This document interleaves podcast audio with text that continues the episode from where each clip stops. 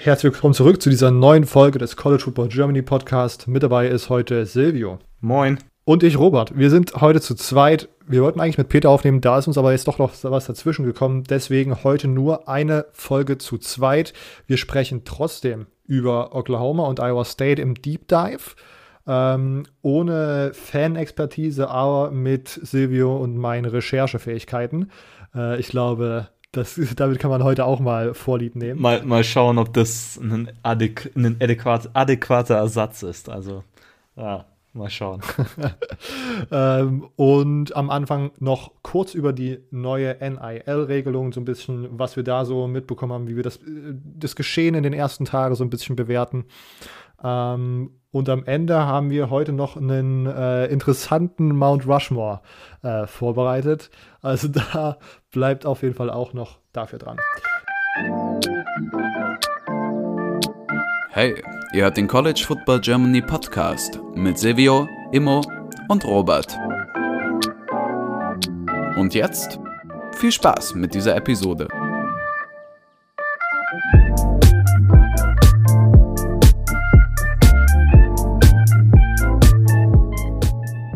Wir starten mit der NIL-Regelung. Ähm, wir haben es letzte Woche im Podcast schon angesprochen. Natürlich wieder optimal geplant. Wir haben schon einen Tag später released und aufgenommen letzte Woche und wir haben trotzdem die News um äh, gefühlt zwölf Stunden verpasst. Äh, also absoluter, ja, das ist immer absolut genial für Podcaster. Ähm, man sollte so beginnen. Äh, der Bundesstaat Florida hat die, ein Gesetz veröffentlicht, was es Schulen verbieten würde, Schüler dafür zu bestrafen, Studenten dafür zu bestrafen, wenn sie über ihre Name, Image und Likeness Geld verdienen, was in diesem Weg herum die Regeln der NCAA, ja, die diese, die dafür strafen oder die das als illegal bezeichnen, aufheben würden. Ähm, am 30. Juni, also wortwörtlich ein Buzzerbeater, äh, was dann natürlich irgendwie gemacht werden musste, weil es wirklich nicht sein kann, dass es nur in einem Bundesstaat so funktioniert, äh, hat die NCAA dann entschlossen, dass sie ihre NIL-Regelung, die bis dahin galten, also dass das halt nicht, äh, dass man da kein Geld verdienen durfte, das kurzfristig oder vorübergehend aussetzt. Und das äh, wurde dann released und am 1. Juli, äh, ab 1. Juli diesen Jahres ist dann sozusagen für alle Spieler äh, zugelassen über, ich, ich will es immer gar nicht auf Deutsch übersetzen, weil Name, Image und Likeness für mich im, Amerikanischen, im Englischen irgendwie so einen Sinn macht, aber immer wenn ich dann Name, Bild und Likeness irgendwie als Ruf übersetzen will oder wie auch immer, ähm, finde ich das irgendwie komisch. Deswegen aber NIL, jetzt können Spieler damit Geld verdienen. Die ersten Sponsorings wurden bekannt gegeben. Die ersten Spieler haben bei Agenturen gesigned. Es wurde nicht so, wie Immo sich das gewünscht hat, dass es irgendwie spezielle Regeln gibt. Äh, erstmal heißt es nur, ihr dürft mit Name, Image, Likeness Geld verdienen. Ähm, Ihr müsst euch an Schulregeln halten. Zum Beispiel BYU hat da recht strikte Regeln aufgestellt, dass man zum Beispiel, also es war, glaube ich, generell so, dass man zum Beispiel nicht für irgendwie irgendwelche Pornoseiten oder irgendwie Glücksspiel und so äh, Werbung machen darf. Aber BYU hat dann für ihre Schule nochmal eingeschränkt, dass man auch nicht für Kaffee oder so äh, werben darf. Also äh, ganz interessante Sachen. Die ersten Spieler haben ihre äh, Endorsements bekannt gegeben. Silvio, wie hast du diesen Trubel so ein bisschen mitbekommen und wie bewertest du das so ein bisschen, was da jetzt passiert ist in den ersten Tagen? Ich fand es auf jeden Fall relativ interessant, wie schnell die Spieler ihre Deals dann hatten. Das hatte irgendwie sowas davon, als wäre das alles davor schon ausgemacht gewesen. so wie ähm, bei, boah, das erinnert mich an irgendwas, ähm, wo, wo Leute davor, eigentlich ist schon alles durch und dann wird der offizielle Tag kommt und dann wird alles unterschrieben. Ähm, kann sein, dass es mit Highschool Recruits mich daran ein bisschen erinnert, aber ich bin mir nicht sicher ich fand auf jeden Fall, ein paar Leute haben was ziemlich interessante Sachen auch gemacht. Zum Beispiel ähm, Spencer Rattler, der irgendwie mit so einer Fastfood-Kette und dann das Geld geht aber nicht irgendwie an ihn, sondern er spendet das dann irgendwie so einen Anteil daran zumindest, was ich ziemlich cool fand. Ähm, und dann zum Beispiel ähm, Derek King und ähm, der, der Quarterback von FSU jetzt, der bei davor bei UCF war, wie heißt er denn? Kendall ähm, ja, genau. Äh, diese Agentur selbst gegründet haben oder so.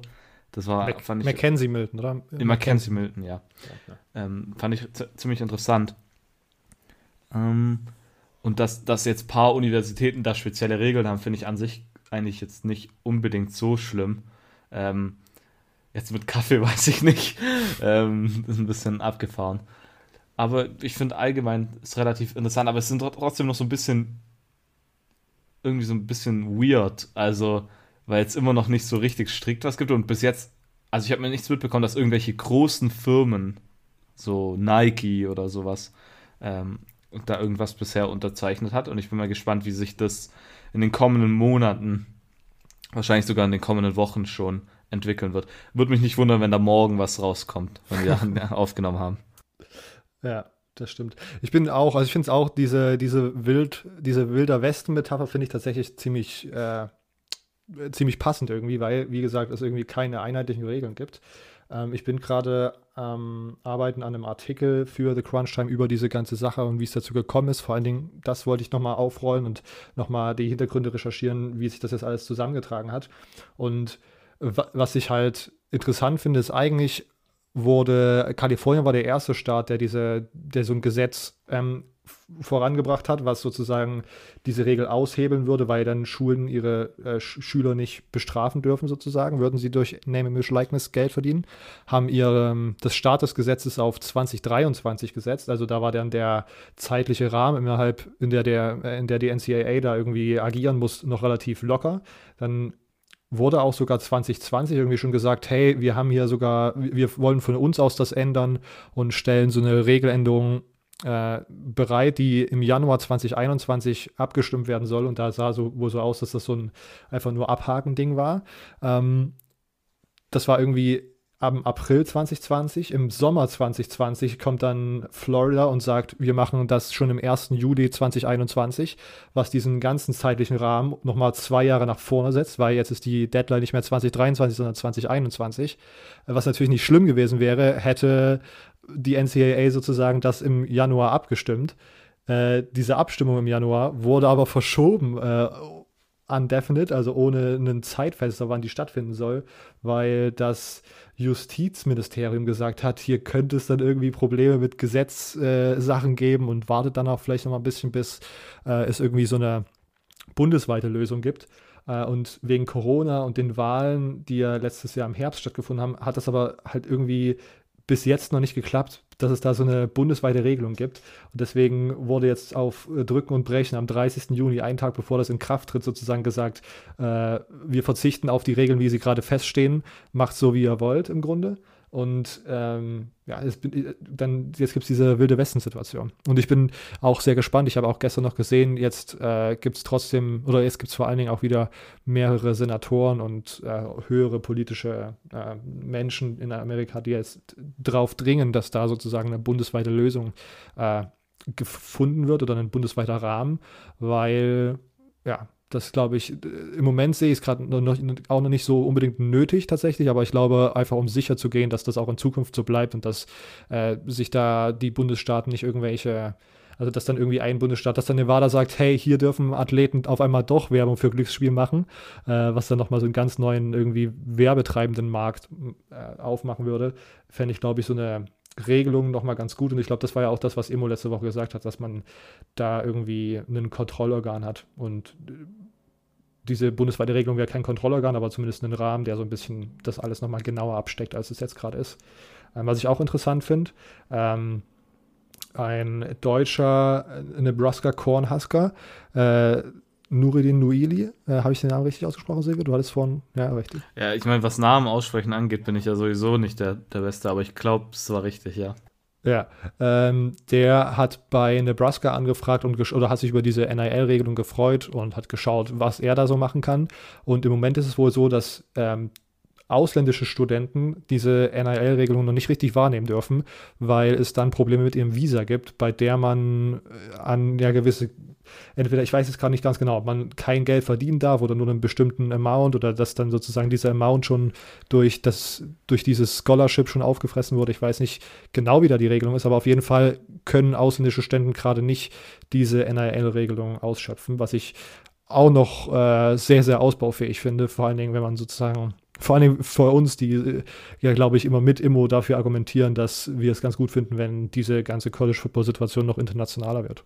Ja, ich glaube, das hat wahrscheinlich damit was zu tun, dass das ja, ähm, dass, dass man ein Visum bekommt, um an die Universität zu gehen und dann, um zu arbeiten, bräuchte man wahrscheinlich halt eine Green Card oder so, oder zumindest irgendwie so eine, ich glaube, ich glaube, eine Green Card oder einen H1B, aber das war wieder was anderes. Ähm, deshalb, ja. aber ich finde das, das auf jeden Fall ein bisschen komisch. Vor allem, also ich hat man jetzt wirklich so richtig internationale Topstars? Glaube ich aktuell nicht wirklich, aber das kann es ja geben und dann hat man auf jeden Fall ein Problem, weil wenn die dann sagen, hm, wir können kein Geld verdienen, ist ja komisch.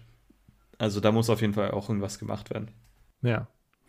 Und vor allen Dingen auch, wenn es sozusagen darum geht, wir wollen dieses ganze, wir wollen diesen ganzen Sport fairer machen und die Athleten sollen sozusagen an diesem riesen Batzen an Geld, der da umhergeschoben wird, sozusagen irgendwas abbekommen. Und auch wenn es nur über Name and Likeness geht, dann ist es halt schlecht, wenn da einfach direkt eine, eine, ja, man direkt ausgeschlossen wird, nur weil man nicht aus den USA kommt. Ich weiß gar nicht, ich habe jetzt gerade überlegt, ob das sozusagen für Basketball noch schwieriger werden könnte, weil wir ja da schon ganz oft drüber geredet haben, dass da mehr ähm, Europäer spielen. Aber das Beispiel mit ist, im Basketball würden ja, glaube ich, auch nicht die richtigen Topstars aus der EU sozusagen am College spielen, weil man ja wahrscheinlich hier, wenn man irgendwie bei Real Madrid spielt, so wie ähm, Luka Doncic. Luka Doncic, dass man da wahrscheinlich immer noch besser Geld verdienen würde als die NRL, aber. Ja, es gibt ja sowieso, ich, also ich, ich muss sagen, in, beim Basketball kenne ich mich viel zu wenig aus, aber im Basketball gibt es ja sowieso mittlerweile auch diesen äh, immer mehr Highschool-Spieler, die tatsächlich ins Ausland gehen, entweder, oder mhm. die direkt ich glaube, das kann man machen, irgendwie in die G-League gehen und daraus dann das sozusagen nimmt und man da immer Geld verdienen kann. Sprich, ich glaube, dass die, die College-Teams im Basketball eher wieder davon profitieren könnten, dass sie die Spieler doch wieder ans College holen. Dass sie dann sagen, okay, ich kann hier eigentlich mein so ein NIL-Deal abschließen, mit dem ich vielleicht nicht ganz so viel verdiene, wie wenn ich zu Real Madrid oder so gehe.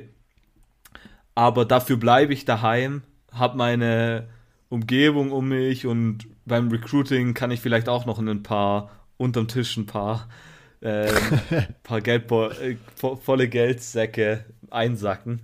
Ähm, deshalb, ich glaube tatsächlich, dass. Volle McDonalds-Tüten. Ja, genau. Ich glaube tatsächlich, dass das College Basketball vielleicht davon profitieren könnte. Aber ich, vielleicht äh, bin ich da zu wenig in der Materie drin, aber das wäre jetzt vielleicht so meine Argumentationsweise. Naja. Vor allen Dingen, weil, glaube ich, auch äh, College Basketball vor allen Dingen in Match, March Madness dann nochmal doch mehr mediale Aufmerksamkeit bekommt, als so diese G-Leagues und so. Ich, also, ich weiß, dass man da Geld verdient hat, aber vor allen Dingen so mediale Aufmerksamkeit, glaube ich, ist dann vor allen Dingen im März trotzdem noch eindeutig bei March Madness. Ja, ich meine, das ist jetzt ein bisschen ein weit hergeholter ähm, Vergleich, aber vergleicht mal jetzt mit der mit der Fußball-EM, bei der, wenn das Spieler gut spielen, dann werden die sofort auch bekannter und kriegen mehr Aufmerksamkeit. Und wenn du dann so einen NIL-Deal hast und dann spielst du mal die ersten paar Runden im March Madness gut, dann ja. machst du, glaube ich, richtig viel Geld. Also, glaube ich mal. Also ich bin, glaube ich, tatsächlich relativ positiv überrascht, dass es dann doch noch so schnell ging. Man, natürlich musste die NCAA handeln so. Ähm, und ich hoffe, dass es dann noch irgendwie so ein paar äh, ja, gesetzliche Regelmäßigkeiten gibt, die jetzt die in den kommenden Jahren sozusagen, oder vielleicht sogar im kommenden Jahr, weil das muss dann, glaube ich, relativ zügig gemacht werden, ähm, dass das so ein bisschen äh, diesen Rahmen besser und klarer machen, aber generell finde ich das eine sehr gute Idee. Ich finde es auch interessant. Hast du gesehen, dass jetzt Spieler auch so persönliche Logos bekommen? Nee, das hatte ich tatsächlich noch nicht gesehen. Sind da ein paar gute dabei? Also ich kannst du es erkennen? Also wir haben ah, hier ja. Spencer Rattler, das sieht einfach, ist einfach so ein SR mit so einer Schlange. Mackenzie Milton da unten. Das hier, das hier ist Graham Mertz. Derek King, für alle Leute, die jetzt auf YouTube vorbeischauen, da kann ich es vielleicht auch nochmal einblenden. Ich halte es jetzt Silvio gerade hin. Derek King. Also das ist Sieht auf jeden Fall interessant sehr interessant. Aus. Das ist eigentlich ja, wie bei Profispielern, die haben doch auch immer ihre eigenen Logos. Genau, wollte ich gerade sagen, so irgendwie äh, Mahomes und so und Aaron Rodgers und so, die haben, also die, ja, Finde ich sehr, sehr spannend. Und ich glaube, die Eric King und so, die sind, hatten, ja, das war, das hat mich sehr daran erinnert, wie Transfers, die so unter im Fußball, die so unter der Saison fertig gemacht werden und dann irgendwie, oder, oder so, keine Ahnung, wenn hier die Recruits ihr, ihr Announcement bis zum 2. Februar aushalten, aber der, die schon ihren Letter of Intent im, im, äh, im Dezember unterschrieben haben oder so. Äh, wie dann auf einmal wirklich, äh, es war der 1. Juli und zack, da waren die ersten Endorsements. Ja, aber ich, also aber findest du das bisher, jetzt, ich meine, wie viele Tage war es jetzt? Eine Woche, ein bisschen weniger, sogar fünf Tage, sechs Tage mhm. oder so. Ähm, findest du, dass es bisher schon eine positive Entwicklung ist? In was für eine Entwicklung meinst du? Ich meine, allgemein war ja auch so ein bisschen, zu mir, zumindest kam es mir so vor, dass man auch mehr Fan-Interactions so generiert, dadurch, dass die Spieler mehr machen dürfen auch, was mhm. davor vielleicht verboten war. Mhm. Ähm, weißt du, auch, auch was Social Media mit, mit Firmen, sage ich mal, oder mit Organisationen das angeht. Ich glaube, das ist einfach auch vielleicht noch zu kurz, um da irgendwie schon die ersten Schlüsse zu ziehen. Aber ja. Ja. Also, wenn du es drauf, wenn du es meintest, so dass man, dass du erwartet hast, dass direkt der erste irgendwie bei, von Nike gesigned wird. Ja, ta tatsächlich, tatsächlich habe ich erwartet, dass irgendwie ne, es gibt zumindest ein paar Spieler gibt, die große Deals bekommen. Jetzt nicht vielleicht Nike direkt, mhm. aber schon, schon irgendwie was richtig, richtig namhaftes, weil also bisher das, was ich gesehen habe, war es nur relativ klein. Sowas zum Beispiel, dass jemand von Gatorade oder so einen Deal ja. bekommt. Vor allem, wenn's, ja, wenn, wenn irgendwie die Universität dazu auch noch ähm, Connections hat, jetzt nicht offizielle, aber so über Alumni-Netzwerke und so weiter. Ja. Aber vielleicht kommt sowas einfach noch. Oder die Teams oder die, die Firmen sind so ein bisschen zurückhaltend, da sie noch nicht wissen, wie das abläuft und dann könntest du es am Ende, sag ich mal, auf gut Deutsch in den Arsch speisen. Könnte ich mir auch vorstellen. Also ich bin ja gespannt, obwohl ich tatsächlich davon ausgehe, dass irgendwann irgendwie Nike ihre, keine Ahnung, von ihren ganzen Friend, also von ihren ganzen Schulen, die sie als Ausstatter haben, dass sie da irgendwie so die Top 5 Athletes nehmen und da irgendwelche äh, College Football Werbung drucken. Da kann ich mir sehr gut vorstellen, dass das irgendwie zum so ein paar Wochen, paar, ja, paar Wochen, vielleicht einen Monat vor der College Football Saison so rauskommt und nochmal ordentlich so die Sales anzutreiben, weil ich das irgendwie als ähm, das ist, glaube ich, natürlich ein großer Name Nike, aber das bietet sich, glaube ich, einfach an, sozusagen von den Schulen, die sowieso deine, deine Uniform tragen, da so zu sein. Und dass das jetzt nicht direkt am Anfang so die, die Big, Big Names sind. Äh, ja, also ich bin, ich bin auch gespannt, was da rauskommt, weil ich kann mir sehr gut vorstellen, dass da ein paar recht coole und vielleicht auch lustige äh, Kombinationen dann noch drumherum kommen. Ja, eben vielleicht auch eben nicht mit den großen Firmen, sondern Vielleicht könnte das auch wirklich für kleinere Firmen so ein neues Ding sein, um größer zu werden. Das ist tatsächlich ziemlich interessant. Da bin ich mal gespannt, wie das in einem Jahr aussieht. Mhm. Wenn es sich so richtig entwickelt hat und mal eine Saison hatte. Das war ziemlich nice.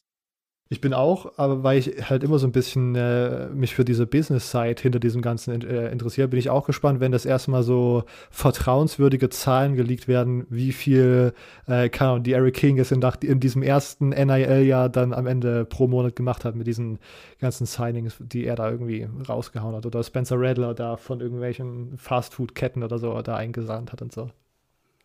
Ja, und das kann man jetzt halt auch irgendwie übel schlecht vorhersehen. Weil ja, ich meine, entweder es können so absurd hohe Summen sein, was ich irgendwie nicht glaube, ehrlich gesagt. Oder es sind halt wirklich nur so Minisummen dann, aber das kann ja. ich mir irgendwie auch nicht vorstellen. Ich glaube, das wird so ein gesunder Zwischenwert. Wahrscheinlich. Ich, ja, keine Ahnung, ich finde sowieso, aber am Ende ich, du musst halt, wenn du irgendwie solche, irgendwelche Athleten hast, die halt so eine Million Instagram-Follower haben und da irgendwie dann für einen Post bezahlst, ich glaube, das ist schon, das ist ja immer so ein bisschen auch wischiwaschi, was da so bei Social Media Marketing und so hinten drum rumkommt, aber ich glaube, da müssen, da könnten schon ordentliche Preise, glaube ich, drum rumkommen am Ende.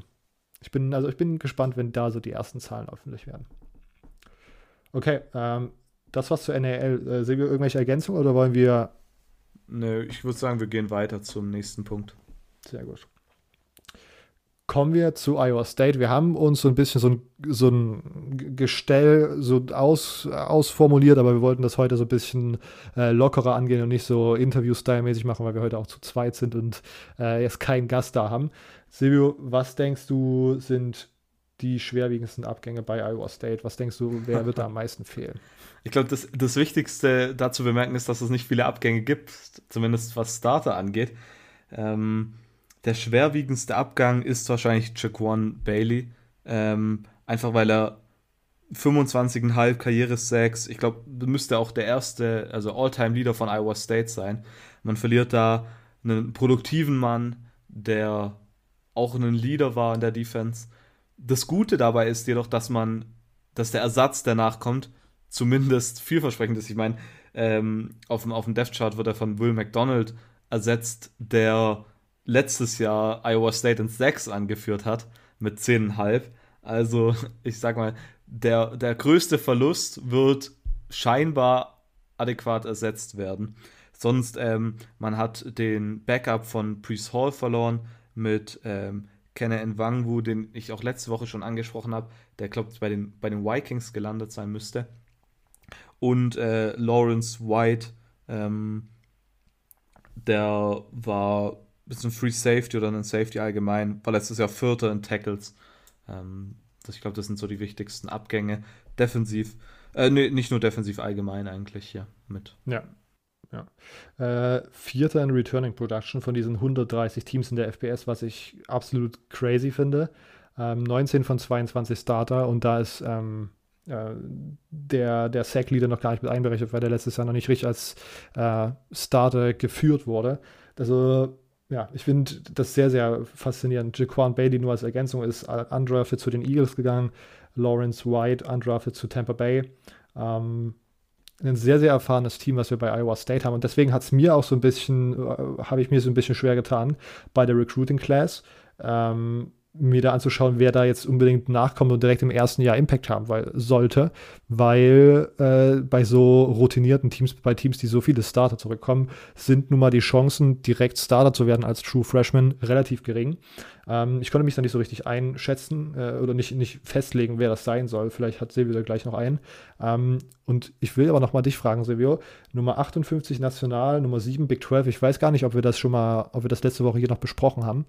Ähm, oder ob wir das vielleicht, nee, mit, mit, Lukas haben wir das auch nicht besprochen in der ersten Big 12-Sache. Ähm, in meinem The Crunch-Artikel über die fünf meist enttäuschendsten Recruiting Classes 2021 ist Iowa State aufgetaucht, obwohl man dazu sagen muss, dass Nummer 57 national jetzt nicht ein großer Ausrutscher bei ihnen ist. Die waren immer so zwischen 60 und 50 irgendwie platziert. Aber für mich war trotzdem enttäuschend, dass man nach so einer guten Saison, einen der besten Saisons in der Schulgeschichte, trotzdem da irgendwie wenig Kapital, Kapital draus schlagen konnte. Hast du auch das Gefühl oder hast du da direkt gesehen, Iowa State ist immer noch Iowa State. Ich weiß, ich weiß schon wieder gar nicht mehr. Haben wir das letzte Woche besprochen? Ich glaube, wir hatten letzte Woche darüber gesprochen, warum Iowa State nicht so gut recruited, wie, wie man sich vielleicht denken würde. Und ich glaube, Immo hatte die Theorie aufgestellt, dass es daran liegen könnte, dass halt Ames, Iowa und Des Moines, Iowa, äh, wenn wir auch noch auf das andere Iowa schauen, bei dem es, glaube ich, immer relativ gleich aussieht, ähm, einfach halt nicht in der Nähe, in der direkten Nähe von irgendwie so einer Riesenstadt ist und daher, wenn du halt die Leute irgendwie einfliegen willst, musst du mehr oder weniger halt unter Umständen, je nachdem woher die kommen, mit so Zwischenlandungen und so. Und dass es da relativ schwierig sein könnte. Ich, ich weiß nicht, ob das stimmt so, aber ich finde es auf jeden Fall eher immer positiv, wie Matt Campbell aus solchen ähm, Recruiting-Classes doch die guten Spieler raus, ähm, oder sein Coaching-Staff allgemein ist ja nicht nur er, aber daraus dann halt, ja, die gut, die gut entwickeln kann. Ähm, aber ich ich weiß nicht, Matt Campbell hat halt auch mittlerweile so einen großen Namen und da würde man schon denken, dass sie zumindest ein bisschen hochgehen können. Dass sie jetzt keine Top 10 Recruiting Class bekommen, ja, das ist klar, aber so für in die vier, hohen 40er vielleicht sogar. Und, und zumindest in der Big 10 höher. Vielleicht national gar nicht so, aber in der Big 10 höher. 12. Ähm, ja. Äh, Big 12, ja, sorry. Ich war jetzt gerade noch bei Iowa. Vielleicht, also ich glaube, die Lösung für diese, für diese Frage, die wir uns jetzt wahrscheinlich schon zwei Wochen hintereinander gestellt haben, ist, wir müssen äh, nach Ames, Iowa einfach mal einen kleinen Trip machen und uns das mal genau inspizieren, was da eigentlich vorgeht und warum das nicht so attraktiv ist. Ähm, also, wie hast du noch einen ähm, Recruit, einen Freshman, einen True Freshman, wo du sagen würdest, dass der interessant ist und vielleicht äh, irgendwie einen Breakout-Potential hat? Ähm, nicht wirklich. Ich finde es auf jeden Fall interessant. Ihr Top-Recruit Eli Sanders aus Arizona und das wäre jetzt auch so einfach so von der Location ein bisschen überraschend, dass der Top-Recruit von da auch kommt. Wenn man dann ein bisschen runterschaut, sind die meisten der Top-Recruits entweder aus Iowa, äh, Ohio oder Missouri. Also ähm, da ist Arizona deutlich ein bisschen weiter weg. Aber vielleicht zeigt es auch wieder eher darauf hin, was Arizona mittlerweile für einen Recruiting-Hotbed wird und dass die Spieler, dass da mittlerweile so viele gute Spieler sind, die überall hingehen und nicht mehr nur so ja, Arizona State und Arizona bekommen halt die Arizona-Spieler, sondern vielleicht auch ein Zeichen dafür, dass Iowa State vielleicht andere Sachen probieren will. Ähm, wahrscheinlich zu eine steile These, um das jetzt an, an, von einem Recruit auszumachen, aber trotzdem interessant, definitiv. Vor allen Dingen ist, kommt der Top-Recruit aus, aus ähm, woher, woher kam der mal aus Arizona? Der kam Chandler, aus Arizona. Ist das nicht die, ist das nicht der Ort auch, wo, wo Spencer Rattler herkam? Oder Ja, wo er also gespielt hat? Spencer Rattler hat auf jeden Fall für Pinnacle gespielt. Ähm, und das müsste auch in Chandler, Arizona gewesen sein, ja. Ja. ja. Hm, Nee. Pinnacle High School ist in Phoenix, Arizona. Ah, okay. Aber da war Äh, auf jeden Fall irgendjemand. Ich guck kurz. Sehr gut.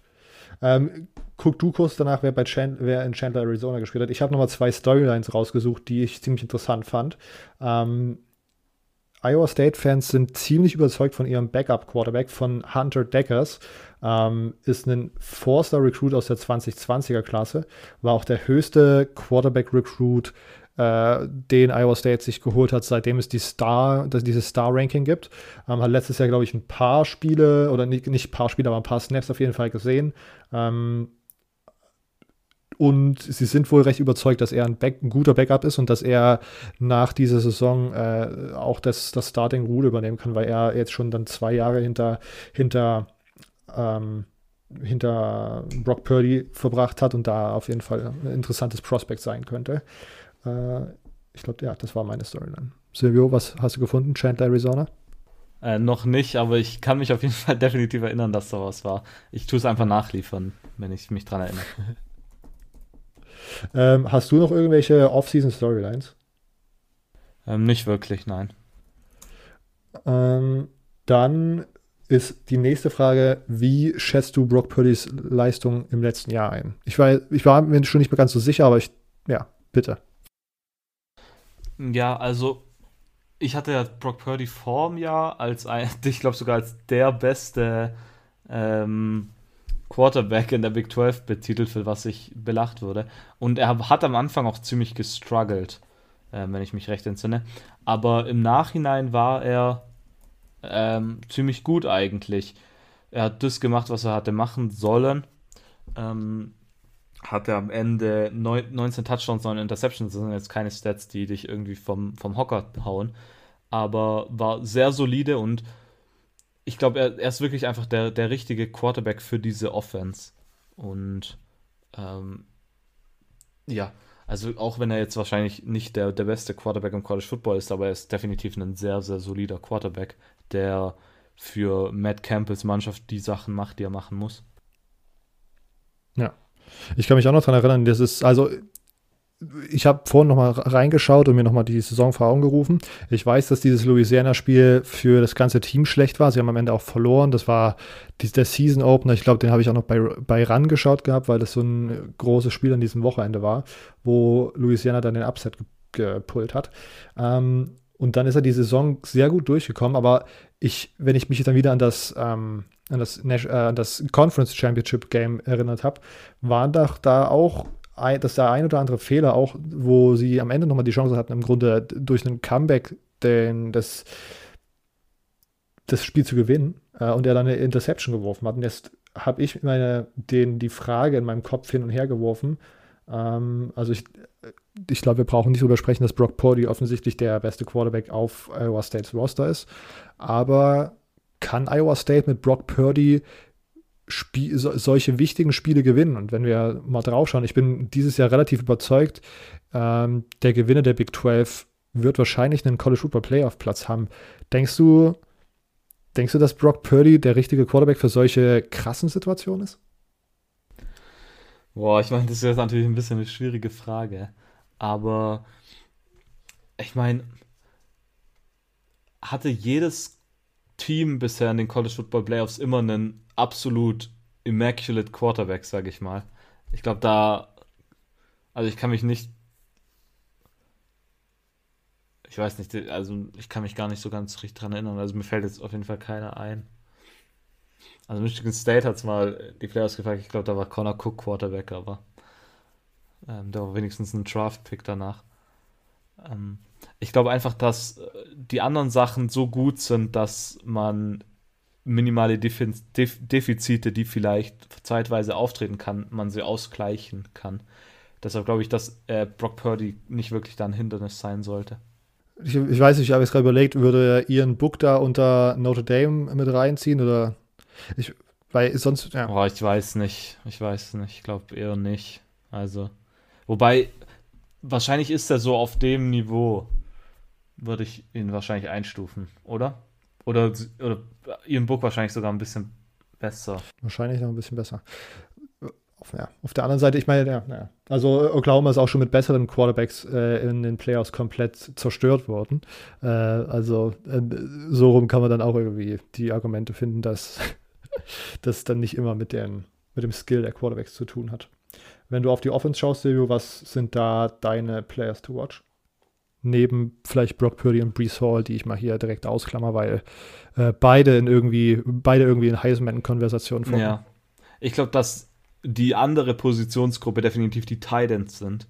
Ähm, Charlie Collar wahrscheinlich einer der Top 3, mindestens einer der Top 3 ähm, Titans im College Football, war letztes Jahr auch für diesen Titan Award, den Maggie Award müsste das sein, ähm, nominiert. Und dann der Backup ist auch halt nicht wirklich schlecht, sage ich mal, ähm, mit Chase Allen, ähm, der auch 23 Karrierestarts hat, dreimal All Big 12, äh, Second Team All Big 12 war. Also, ich meine, das ist wahrscheinlich die beste Titan-Kombi, die es gibt. Und dann das Gute ist für, ähm, für Iowa State, dass die ganze O-Line zurückkommt. Ähm, deshalb, ja, also die Titans auf jeden Fall und die O-Line ist ein Riesenplus, dass die zurückkommt. Ja. Ich finde Xavier Hutchinson auf Wide Receiver interessant. Der ist auch ein Senior, kam nochmal zurück.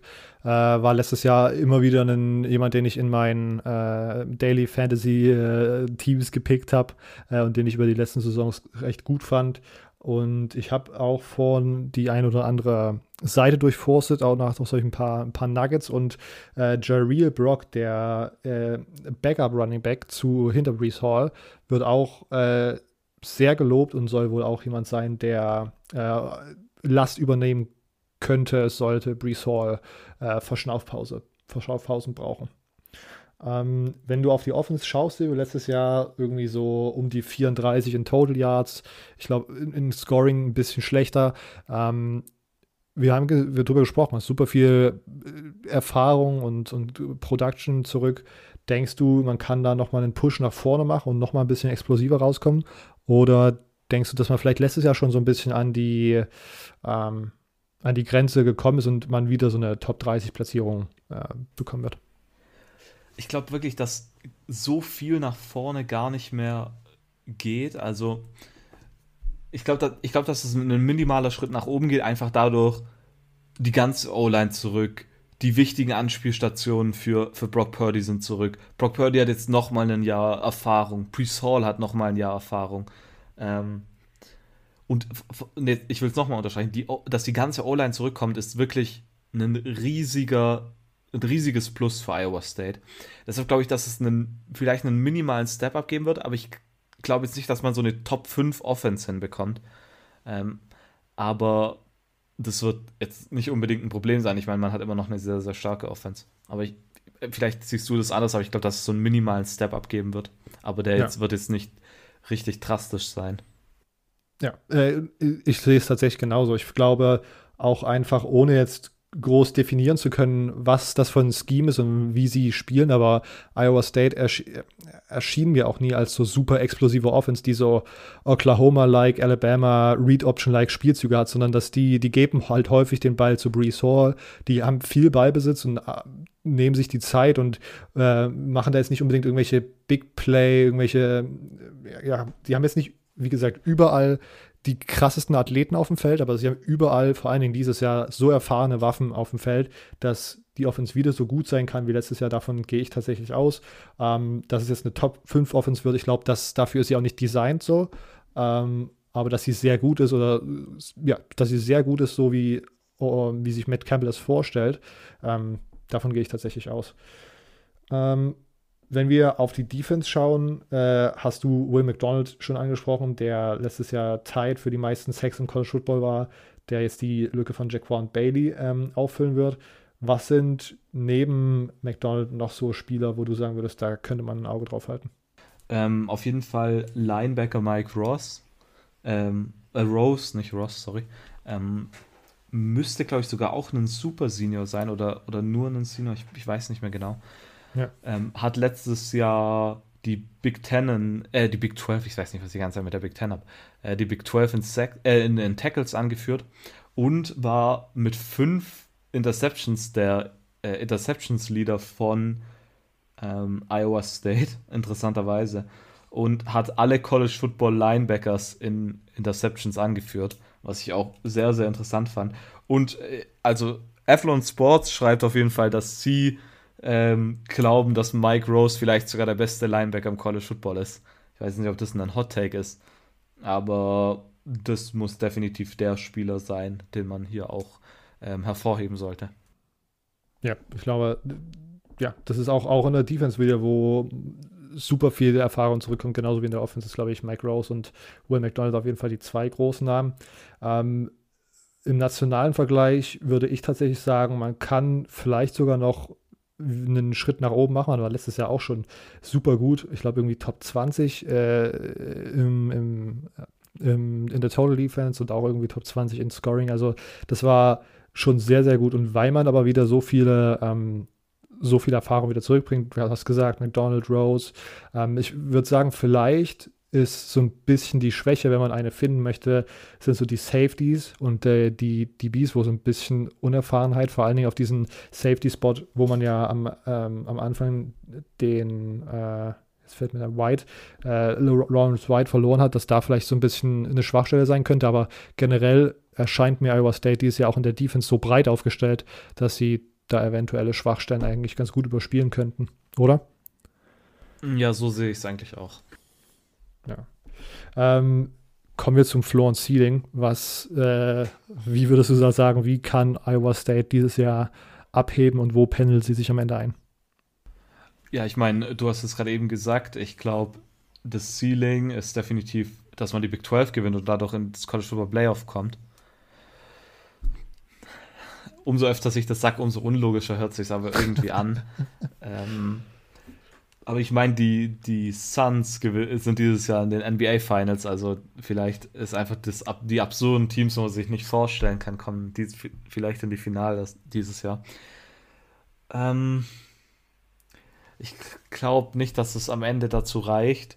Ich glaube, dass man irgendwelche, äh, ich sag's jetzt mal so deutlich, Fuck-Up-Games haben wird, die man einfach unnötig verliert.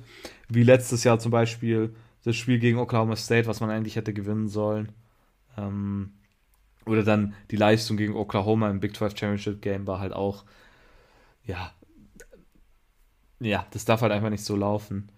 Deshalb glaube ich nicht, dass es dazu reichen wird am Ende, aktuell. Ich würde es richtig gern sehen, aber ich glaube es nicht. Ich glaube da, tatsächlich, dass sie so Zweiter, Dritter in der Big 12 werden und einfach ähm, ungefähr so einen Rekord haben wie, wie letztes Jahr, so 10-3, 9-3. Ähm, aber ja, ich sehe es aktuell. Ich meine, es ist zu offensichtlich, dass Iowa State die Big 12 gewinnt. Und mhm. genau aus dem Grund wird es nicht dazu kommen. Es ist eigentlich so ein bisschen wie Oklahoma State letztes Jahr, zumindest für mich. Da war es mir auch, da habe ich auch gedacht, Spencer Rattler, Chuba Hubbard, Tylen Wallace in einem Team, wie kann man dieses Team schlagen? Spencer Sanders, nicht Sa Spencer Rattler. Sanders. Sanders, Spencer Sanders. Äh, ja, und dann am Ende kommt da auch eine gute Saison raus, aber jetzt nichts, wo man sagt, das war ein Playoff würdig. Ähm, vor allen Dingen auch dieser Stat, dass die irgendwie seit was 1917 oder 1930 irgendwann, also die haben schon ewig lang keine Conference mehr gewonnen. Das war letztes Jahr auch schon seit Ewigkeiten, dass sie überhaupt im Conference-Finale waren, im Conference Championship. Ähm, und ich sehe die tatsächlich dieses Jahr relativ eindeutig als Nummer, als, also als eins der beiden Top-Teams, aber wir sprechen gleich über das andere Team, was vielleicht nicht so viel Erfahrung zurückbringt, aber weil sie halt, äh, weil Oklahoma halt in den letzten Jahren so viel besser Recruit hat, sie, ist dann bei mir auf dem Zettel da immer noch mehr Talent und mehr Durchschlagskraft, äh, vor allen Dingen offensiv mit dem Scheme von Michael Riley. Der, von, ne, Quatsch. Jetzt habe ich der, der Vorname auch schon wieder falsch. Oh mein Gott. Lincoln Riley meinst Lincoln du? Riley. Ich bin komplett Sag durcheinander. komplett tot heute. Ähm, ja, Lincoln Riley. Ähm, deswegen, für mich sind sie ein klarer zweiter Platz. Ähm, ich würde mich nicht wundern, wenn sie in der Regular Season wieder Oklahoma schlagen oder so. Aber ich habe das Gefühl, dass Oklahoma trotzdem in diesen K.O.-Spielen immer noch äh, bei mir der klare Favorit wäre und äh, der klare Sieger. Ähm, nichtsdestotrotz würde ich sagen, Ceiling ebenso wie du, wenn sie de, den Upset holen würden und die Big 12 gewinnen, sind sie in den Playoffs. Äh, und Floor ist dann vielleicht einfach wieder ein New Year's Six Ball, würde ich sagen, oder? Ja, wahrscheinlich. Also, wenn du davon ausgehst, dass ähm, Iowa State ins Big 12 Championship Game kommt, dort verliert gegen Oklahoma und Oklahoma als Big 12 Champion in die Playoffs kommt. Weil du hattest vorhin gesagt, du glaubst, dass der Big 12 Champion dieses Jahr in die Playoffs kommt. Ähm, daher wäre es dann sowieso der äh, New Year's Six Bowl. So glaube ich mal. Oder ich weiß nicht, ob das mit der Rotation sich überschneidet. Ähm, aber ja, es muss ja ein New Year's Six Bowl sein. Ja. Okay, ähm, das war Deep Dive Iowa State. Kommen wir zu den Oklahoma Sooners. Ähm, auch hier, Silvio, was waren für dich die schwerwiegendsten, schwerwiegendsten Abgänge? Ja, natürlich. Ähm, ich glaube, da die O-Line von, von Oklahoma war immer so eine Sache, über die man tatsächlich geredet hat. Ich glaube, die waren auch immer bei diesem O-Line Award ziemlich weit oben mit dabei. Daher muss wahrscheinlich Creed Humphrey ähm, der, der größte Verlust sein, mit 37 Karrierestarts. Ähm, und dann vor allem auf, auf Running Back auch. Man hat in den letzten Jahren Oklahoma immer gute Running Backs gehabt. Ähm, zu, oder zumindest man hat, ähm, oder, äh, also ich, ich glaube immer, dass Oklahoma, also ich habe Oklahoma mit guten Running Backs auch in Verbindung gebracht, aber ich meine, auch in, in DeMarco, DeMarco Murray war doch auch bei, bei Oklahoma, mhm. oder? Mhm. Ja, deshalb äh, Ramon Trey Stevenson wahrscheinlich ähm, hat äh, letztes Jahr für Kennedy Brooks gestartet, nachdem der gesagt hat, äh, er nimmt sein Opt-out und hat da sehr, sehr gut gespielt, hat am Ende, glaube ich, 110 Yards per Game. Ähm, deshalb finde ich das auf jeden Fall noch ein großer Verlust. Aber auch hier, wie vorhin bei meinen Key, Key Losses, sage ich mal, bei Iowa State, äh, ich meine, ähm, Kennedy Brooks ist halt dieses Jahr wieder da. Und ähm, wenn deine eigentliche Nummer 1 deine vorübergehende Nummer 1 ersetzt, dann kann es dir wahrscheinlich nicht besser ergehen. Ja, das, das stimmt auf jeden Fall. Äh, Creed Humphrey hast du, hast du schon gesagt gehabt, oder? Nee. Ja, Creed Humphrey war mein, mein erster Spieler. Ja, äh, der ist in Runde 2 zu Kansas City, äh, Edge Rusher Ronnie Perkins in Runde 3 zu den Patriots, Ramondre Stevens in Runde 4 zu den Patriots. Ähm, ich habe noch äh, die DBs Trey Brown und Trey Norwood, die da letztes Jahr äh, auch gute Starter in, in, dem Defensive Backfield waren. Ähm, deswegen wollte ich die hier noch reinwerfen, die auch gedraftet wurden. Äh, sonst, wenn wir hier auf die Freshmen schauen, ähm, ich finde äh, den Five-Star-Quarterback Caleb Williams ziemlich interessant. Natürlich jetzt keiner, der in Jahr 1 großen Impact haben sollte, wenn wir über Spencer Rattler reden. Aber ich glaube, das könnte auf jeden Fall ein äh, sehr, sehr interessanter Quarterback sein und auch ein Quarterback, der äh, erstmal ein guter Backup wäre und auch in Zukunft, glaube ich, die Geschicke der, der äh, Oklahoma Sooners leiten kann. Ähm, wenn wir auf im Freshman schauen, die direkt einen Impact haben können, äh, ist da bei vielen äh, Oklahoma-Journalisten und Oklahoma, äh, Oklahoma und Oklahoma-Fans äh, Billy Bauman äh, gelistet worden, ein Four-Star-Athlet, der von Lincoln, äh, zu dem Lincoln Riley diese Offseason schon gesagt hat, dass er offensiv und defensiv Einsatzmöglichkeiten für ihn hat. Also das könnte ein ganz interessanter Kandidat werden und auch eine recht spannende Situation, wie man ihn da am Ende einsetzt. Und sonst ist auch Four-Star Wide Receiver Mario Williams zu nennen. Ähm, wir kommen gleich zum Receiving Core, aber da ist es dieses Jahr so, dass da auf jeden Fall äh, viel Potenzial da ist und in der Breite aber einen Mario Williams tatsächlich auch Impact haben könnte, sollte er sich da hochspielen. Irgendwelche Ergänzungen dazu, Silvio? Nee, ich hätte jetzt auch tatsächlich äh, die Wide Receiver Recruits gesagt, äh, gesagt, von denen man auch ziemlich viele gute hat. Man hat äh, neben Mario Williams auch noch ähm, Cody Jackson und Jalil Farouk, die beide ähm, unter den Top 10 Recruits von Oklahoma sind. Ähm, daher fand ich, hätte ich auch die beiden genannt. Und dann natürlich Caleb Williams, auch wenn er dieses Jahr keinen Impact haben wird, ähm, ist unglaublich. Also wirklich ein sehr, sehr starker Spieler. Ja, Ja. Ähm, hast du irgendwelche interessanten Spring-Storylines äh, gefunden gehabt, die interessant wären zu erwähnen? Auch tatsächlich hier nicht, aber ich, so wie ich dich kenne, hast du da sicherlich was rausgefunden.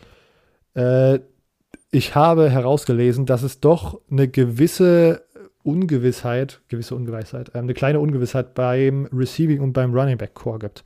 Ähm, vielleicht auch nicht darum, wer da so super, dass man da nicht genügend Spieler hat, aber dass man sich da eben noch nicht so sicher ist, wer da die Nummer 1 wird und wer da die Nummer 1 Production hat.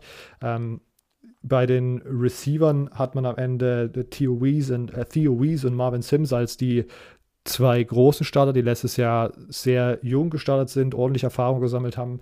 Beide irgendwie, ich glaube, der eine nur 700, der andere 500 Yards, also ordentlich eingesetzt wurden.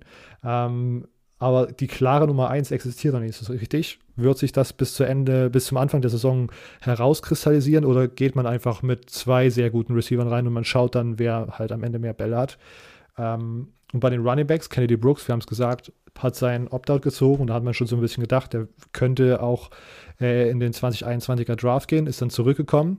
Man hat jetzt noch bei dieser absurden äh, Transferwelle, die Oklahoma, die Norman Oklahoma aus Richtung äh, Knoxville, Tennessee äh, getroffen hat, äh, Eric Gray abgesagt, ich glaube ein ehemaliger Five-Star sogar äh, von Tennessee. Kann sein, der, ja. ja der da auf jeden Fall interessant gespielt hat und auf jeden Fall sehr viel Potenzial hat, äh, wo man auch noch nicht so zu, also wo man auch, bei Running Backs ist es ja auch so, wenn da einer dann einfach komplett outperformt, dass der dann auch gerne mal als die Nummer 1 gesetzt wird. Also auch da nicht super gewiss, das, was ich jetzt rausgelesen habe, dass Kennedy Brooks der Non-Plus-Ultra-Starter ist, aber auch da ist man wieder, äh, man ist Oklahoma, man ist mittlerweile so gut in der Breite aufgestellt, da hat man halt eben diese 1A und 1B-Option. Ähm, das sind so die zwei Storylines. Das ist jetzt nichts Atemberaubendes, aber bei solchen Elite-Teams ist dann halt immer, sind dann solche Spielereien und solche Stories dann die interessanten im Sommer, äh, im, im, Frühling. Ähm, Offensive Players to watch, Silvio. Wir klammern hier auch Rattler aus, weil das ist ziemlich Natürlich, natürlich.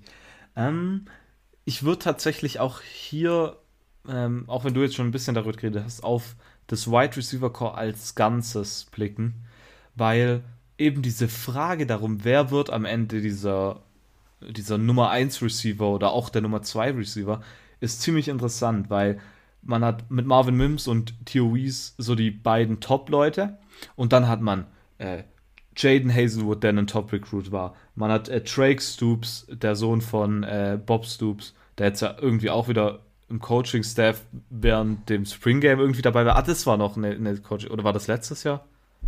Ich, ich glaube, das war dieses Jahr. Wo er kurz, wo, wo Lincoln Riley irgendwie nicht konnte und dann hat Bob Stoops äh, das Team gecoacht während irgendeiner Trainingseinheit. Ich, ich glaube, das war dieses war das, Jahr. Oder war das nicht sogar noch während der Saison irgendwie bei einem ja, ja, Spiel? Ja, ich glaube, so war es, ja, sorry. Ähm, aber dann hat man natürlich die ganzen Freshman äh, Receiver, die wir haben. Und dann hat man zusätzlich noch von Arkansas äh, Transfer Mike Woods bekommen, der erst im April gekommen ist, also gerade eben eigentlich erst. Von daher ähm, würde ich allgemein die ganze Wide Receiver Gruppe sagen, weil das könnte wirklich vor allem für Leute, die so Daily College Football, äh, Daily College Football Fantasy spielen, könnte das ziemlich, also da nehme ich auf, am Anfang auf jeden Fall kein Mensch. Das kann so wie, wie was war, welches Team, das ist wie bei Alabama damals, als ähm, man irgendwie vier Wide Receiver hatte und man konnte jede Woche war es so ein bisschen Würfel werfen, welcher Spieler man nimmt und es war immer der falsche. Smith, Waddle oder Matchy. Ja, genau. genau. Also ja, die ja. Wide Receiver. Ja, same, same. Ähm, wenn ich auf die generelle Erwartung schaue, also ich sehe da tatsächlich dieses Jahr keinen Grund, warum das eine Top, keine Top 10 offen sein sollte. Mit diesem, mit diesem Quarterback, der als Preseason Heisman-Kandidat im Gespräch ist, mit einer Receiving, mit einem Receiving Core, der das wäre vielleicht dieser klare Nummer 1 eben noch fehlt, aber man hat mehrere Anwärter, die potenziell eine Nummer 1 sein können vom Talent her. Ähm, mit dem Scheme von Lincoln Riley, mit, ja, mit, mit, mit dieser ganzen offensiven Firepower gehe ich davon aus, dass das eine der besten Offenses sein würde. Und wir haben auch schon öfters darüber gesprochen. Ich habe langsam so ein bisschen das Gefühl, dieses Jahr könnte so ein bisschen äh, National Championship, National Championship Game or Bust sein, aber dazu später. Hast du da, hast du da ähnliche Erwartungen Silvio, in die Offense dieses Jahr? Ja, ich glaube, die einzigste Frage, die sich dann halt auch noch stellt, ist so ein bisschen, wie man die O-Line-Verluste, ähm, nicht, nicht unbedingt die, die Verluste ersetzt, sondern wie die O-Line am Ende aussehen wird, weil ich meine, man hat ja auch mit äh, Morris, auch einer, der von Tennessee dann getransfert ist, bekommen, der irgendwie gegen Eric äh, Swenson und den Platz kämpfen wird, ähm, der letztes Jahr gestartet hat. Ähm, dann hat man Freshman, äh, Anton Harrison, der letztes Jahr ein Freshman war und immer mal wieder, glaube ich, gespielt hat. Ich glaube, der war nicht ein All-Time-Starter, der, der ziemlich gute Leistung gebracht hat, der jetzt irgendwie reinkommen will. Ähm, also wie die, die O-Line-Konstellation, ich glaube, die wird am Ende auch noch wichtig sein. Und es wird mich nicht überraschen, wenn man da auch Änderungen sieht über die Saison hinweg. Ja, ja. Ähm, wenn wir dann auf die Defense schauen, wer ist da so ein bisschen dein Player to watch? Ich glaube, äh, der große Name hier ist äh, Nick Bonito. Ich glaube, das ist auch so derjenige, über den jeder spricht da in der, in der Defense. Ähm, aber ich bin auch hier wieder allgemeiner über, äh, interessiert, was die Defense unter Alex Cringe dieses Jahr macht, weil am Anfang, das erste Jahr, kann ich mich noch erinnern, war es ziemlich, ziemlich gut. Und dann war es irgendwie so, also ich, ich, ich weiß nicht, und dann ging es ein bisschen runter und jetzt geht es wieder steil nach oben oder nicht steil, aber man macht immer, immer Fortschritte. Und ich meine, als Oklahoma hat man natürlich auch die ganze Zeit einen äh, Spieler, die wieder weggehen und wiederkommen äh, und, und, kommen. Deshalb wird es da auch relativ interessant sein. Man verliert in der Defense ja eigentlich auch ein paar Spieler. Und da habe ich noch einen Verlust, den ich vorhin ganz vergessen habe. Und zwar natürlich Ronnie Perkins, äh, Defensive End, der, der die ersten Spiele verletzt, äh, nee, der war gesperrt und dann hat er sich dann trotzdem entschieden, in die NFL zu gehen. Ähm, ich weiß gar nicht, wo der am Ende dann gelandet ist. Aber ja, also auf jeden Fall mein Player to watch ist äh, Nick Bonito. Der, glaube ich, hätte auch, ich glaube, der hat auch darüber nachgedacht, in die NFL zu gehen und ist dann zurückgekommen. Also, das ist sowieso immer was Interessantes, vor allem für so NFL-Draft-Heads, die dann ein besonderes Auge auf den werfen werden. Ja, ja. Äh, ist leider auch so ein bisschen fashionable geworden. Ich hatte gedacht, da könnt, hätte ich letztes Jahr noch schneller auf den Hype-Train aufspringen können, bevor er so richtig losgefahren ist. Aber dann kam direkt irgendwie einen Tag nach dem Draft Nick Bonito könnte der größte Anwärter auf den defensiven Heisman-Kandidaten werden, irgendwie so von PFF oder so. Also ganz schwierig. Ähm, ich hatte Ronnie Porkins vorhin schon, äh, ist in Runde 3 zu den Patriots gegangen, hier nochmal als Ergänzung. Und was ich auch interessant finde, man hat eine All-Senior Defensive Front mit Ausnahme von Nick Bonito, äh, was ziemlich, ziemlich stark ist. Die DBs könnten vielleicht so ein bisschen das Problem werden, wenn man unbedingt ein Problem suchen möchte. Ähm, wie gesagt, man muss Trey Norbert und Trey Brown ersetzen. Da rücken dann, glaube ich, Sophomores äh, in diese Lücken. Wahrscheinlich, aber am Ende, ja, am Ende ist auch hier zu sagen, Oklahoma hat in den letzten Jahren so gut rekrutiert, dass, wie gesagt, diese, diese äh, vermeintlichen Schwachstellen ganz gut ausgeglichen werden sollten.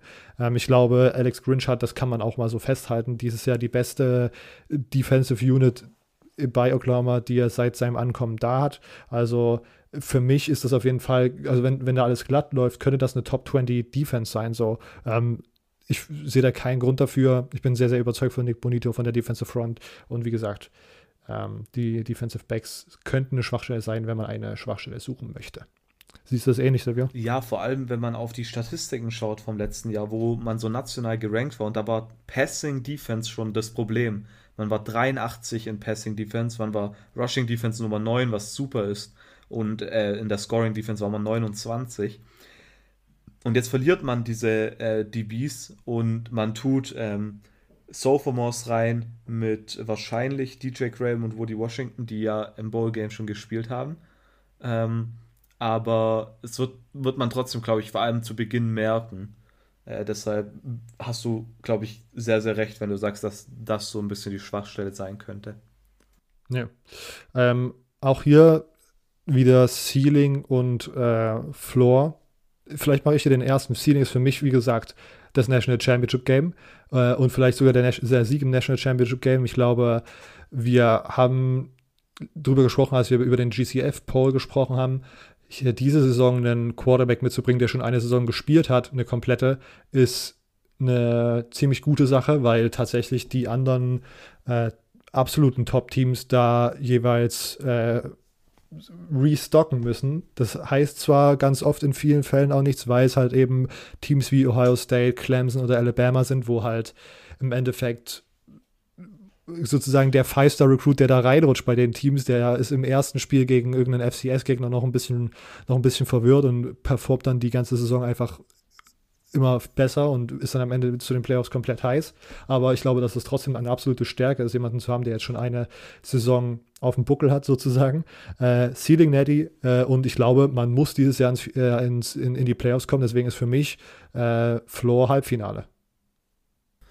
Ja, ich meine, es kommt natürlich immer darauf an, wie man den Floor definiert. Ich meine, beim, äh, beim Ceiling bin ich definitiv gleich mit dir.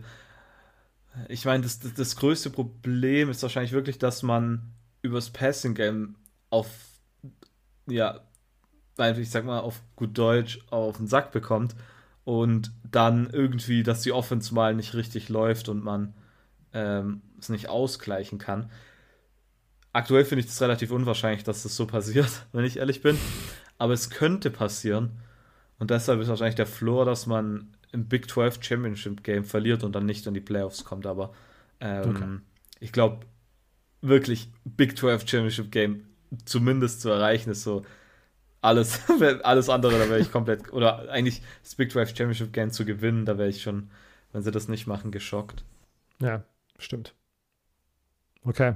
Äh, irgendwelche Ergänzungen jetzt noch zu Oklahoma oder wollen wir zu unserem Mount Rushmore für heute? Ne, wir können gern zum Mount Rushmore weitergehen. Das wird lustig. Ähm, Kommen wir zum Mount Rushmore. Look at the size of that bird! Wow! We proudly present the Mount Rushmore of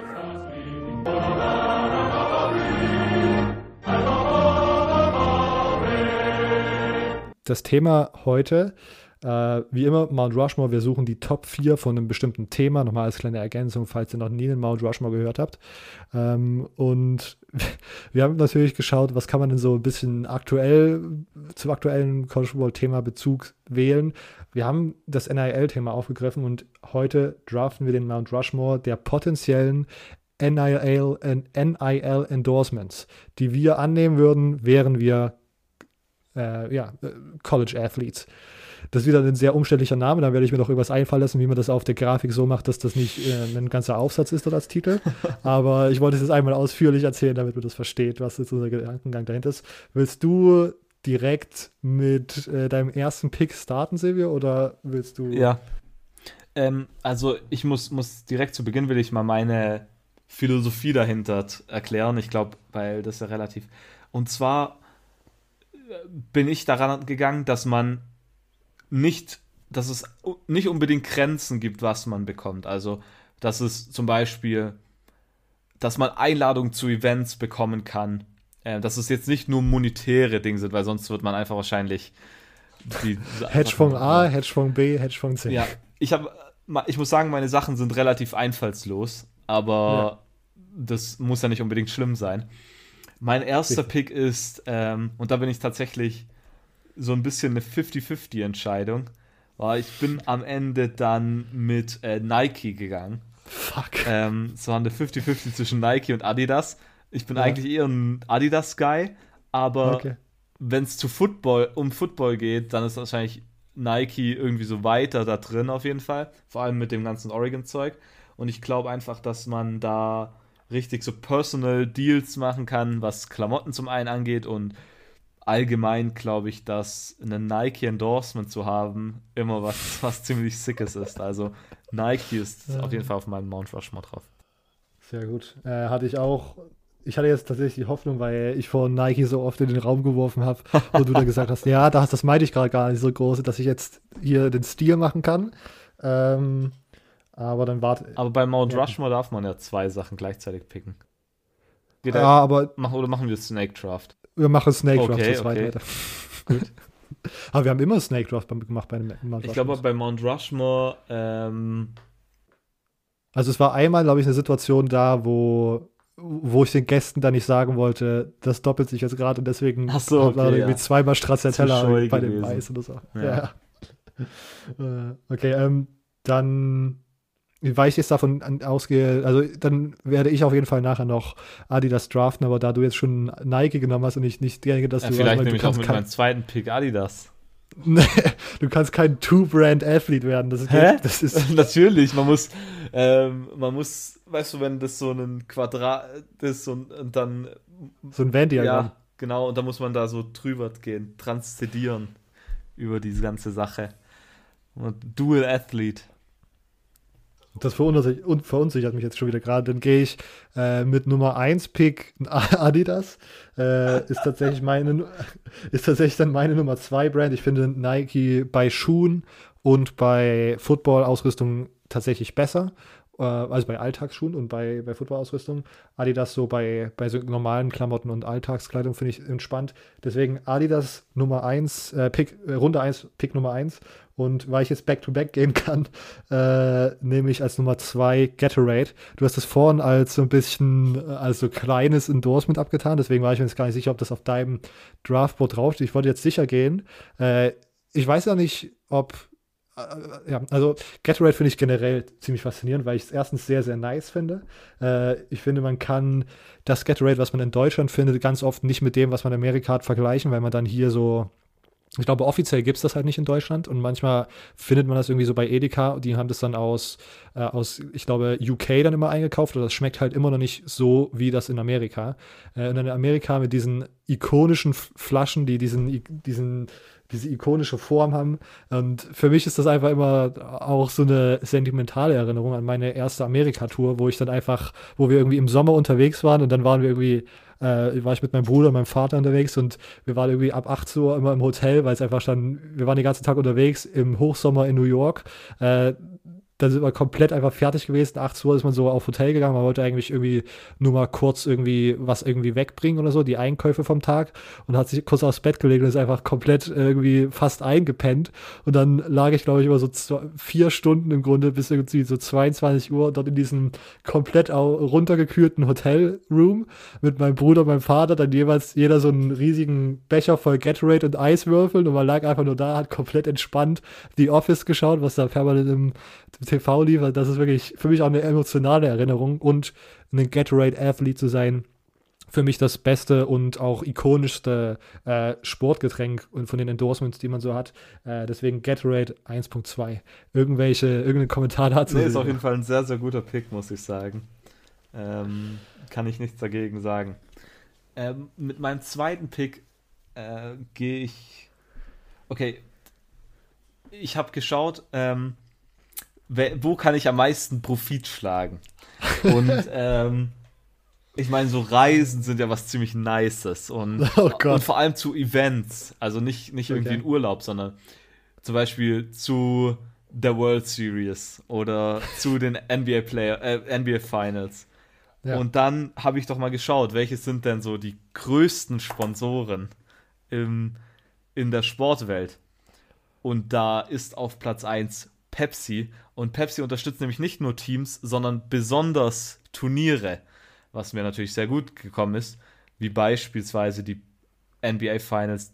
Die MLB sind sie, glaube ich, sogar Hauptsponsor. Und ich glaube, da kann man viele Tickets abstauben, viele Reisen ähm, und da kann man auch richtig was erleben. Deshalb habe ich mit Pepsi gegangen. Und wenn wir schon beim Abstauben sind von Ding, von Sachen, ähm, dann, dann will ich doch gleich auch ein neues Auto haben, sage ich mal. Und dann, dann gehe ich doch mal mit Mercedes-Benz. Und außerdem äh, hat man da auch noch, auch wieder mit Sportevents, ich meine, wenn man Golf mag, ich glaube, Mercedes tut auch immer Golf sponsern und, und die Formel 1 ist dieses Jahr zweimal, äh, ist ab, ich glaube, ab nächstem Jahr zweimal in den USA, einmal in Miami, was natürlich sehr, sehr sick ist, wenn man dafür VIP-Tickets hat. Ähm, und in, und in Austin. Von daher, äh, ich glaube, mit Mercedes gibt es ziemlich nice und solange dann ein C63 in, mein, in meiner Auf Einfahrt steht, äh, ist das meiner Meinung nach ein sehr, sehr gutes Endorsement. Ich bezweifle, dass die Endorsements vom College Football mal so weit gehen, dass sie einen C63 in die Einfahrt von irgendeinem Spieler stellen. Aber wer weiß, ich meine, ist ja keine, dass, dass wir einen NIL-Endorsement bekommen, ist sowieso relativ unwahrscheinlich. Also kann man auch ein paar unwahrscheinliche Sachen nehmen. Ich hätte tatsächlich, als du angefangen hast mit so Events und so, habe ich als erstes irgendwie gedacht, du, du gehst so Ticketmaster oder StubHub, also so, so Ticket. Ah, ja, okay, das ja, aber, ja, ja, aber das sind erst kleine Sachen. Ich meine, ja, die tun ja nur die Tickets ausliefern und ich bin mit dem Organisator oder dem Hauptsponsor das da. Ich glaube, das ist schon, schon besser. Aber um nochmal auch re-zu-cappen, Pepsi, ähm, Nike, Adidas, Gatorade, jeder hat sozusagen schon mal einmal Kleidung und, und Getränk. Da ist man schon mal ganz gut ausgestattet. Ich muss ganz ehrlich sagen, Auto hatte ich überhaupt nicht drauf. Ich habe ich hab in Real Life keinen Führerschein, deswegen habe ich in meinem, habe ich in meinem College Athlete Life auch keinen äh, Führerschein, deswegen überhaupt keine Nutzen für irgendwelche C63 Mercedes, die ich da in meine, die ich da in meine Garage parken will. Ähm, aber du hast gesagt, Nutzenmaximierung. Ähm, was macht man so neben Uni und, und Sporttreiben? Zocken mit seinen Freunden. Äh, oh Gott, ist er, habe schon gedacht, ich könnte irgendwas stehlen können. Ich gehe mit der PlayStation. Ähm, PlayStation auch, glaube ich, ein Sponsor von viel, relativ vielen so irgendwie Sport-Events und so. Ähm, in diese Richtung dann natürlich Gaming, natürlich immer das neueste Modell, irgendwie so ein paar Spiele und so. Ist, äh, ich finde, äh, ist auf jeden Fall für den, für den Student Life eine PlayStation äh, in der Dorm zu haben, erstmal nicht schlecht. Ähm, und dann habe ich gedacht, ich brauche auf jeden Fall, ich habe jetzt Adidas als Kleidung, Gatorade als Getränk, PlayStation so ein bisschen Freizeit-Sache. Äh, ich brauche jetzt noch irgendeinen, irgendeine Sache, wo ich gratis essen gehen kann. Und da habe ich überlegt, oh, ich weiß, ich weiß, ich, ich weiß, was für ein Pick Silvio machen würde. Ich könnte ihn stehlen, aber ich habe mich extra dagegen entschieden, weil ich gehe jetzt nicht mit Chick-fil-A, Silvio, du hast, du hast Glück haben. Das war es nicht, okay. Okay. Äh, ich gehe mit Five Guys. Ähm, meiner Meinung nach der beste Fast-Food-Burger. Hat jetzt, glaube ich, nicht so mega viele äh, Filialen und so, aber in meinem Wunschszenario ist in meiner College-Stadt auf jeden Fall ein Five Guys, wo ich dann mit der Unlimited Card sozusagen immer essen gehen könnte, würde ich essen gehen wollen.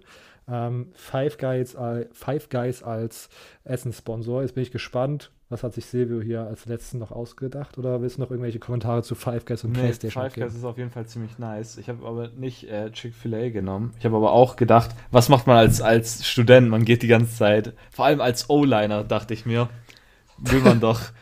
Also wirklich, weißt, ähm, ich weiß nicht, ob du dich noch erinnern kannst, aber David Dobrik hat so eine Karte bekommen von Chipotle, wo der jedes ja. immer essen gehen kann. Wenn man sowas bekommt, oder es gibt auch, auch diese McDonalds Goldkarten, wo man einfach mhm. immer ich bin dann aber tatsächlich nicht mit Chick-fil-A gegangen, auch wenn das Chick-fil-A Chicken Sandwich das geilste ist, was ich jemals gegessen habe. ähm, ich bin mit Taco Bell gegangen. Äh, oh, okay. Diese crunchy ähm, Taco, äh, Tacos und dann gibt es diese, diese Dinger, ich weiß gar nicht, wie der Name ist, aber das sind so fünf Dinger ineinander äh, eingelegt. Das okay. ist so knusprig in der Mitte. Boah, das ist so abgefahren, gell. Ähm, hm. das ist abgefahren. Crunch Rap heißen die, glaube ich. Ähm, das war wirklich ähm, unglaublich, unglaublich. Also auf jeden Fall Taco Bell ähm, ist mein Pick. Hast du das damals in, in Chicago gegessen? Ja, ich, mein, mein, ne, direkt gegenüber von meinem Hotel war nämlich ein, ein Taco Bell. Dann bin ich da abends immer runter und habe mir hoch in mein Hotelzimmer und habe vor mich hingegessen. Yes, sir. Yes, sir. Äh, Taco Bell steht auf jeden Fall auch noch relativ weit oben bei, bei Chipotle oder wie auch immer. Ich, ich nenne es immer Chipotle. Ich glaube, äh, Chipotle heißt das, ja.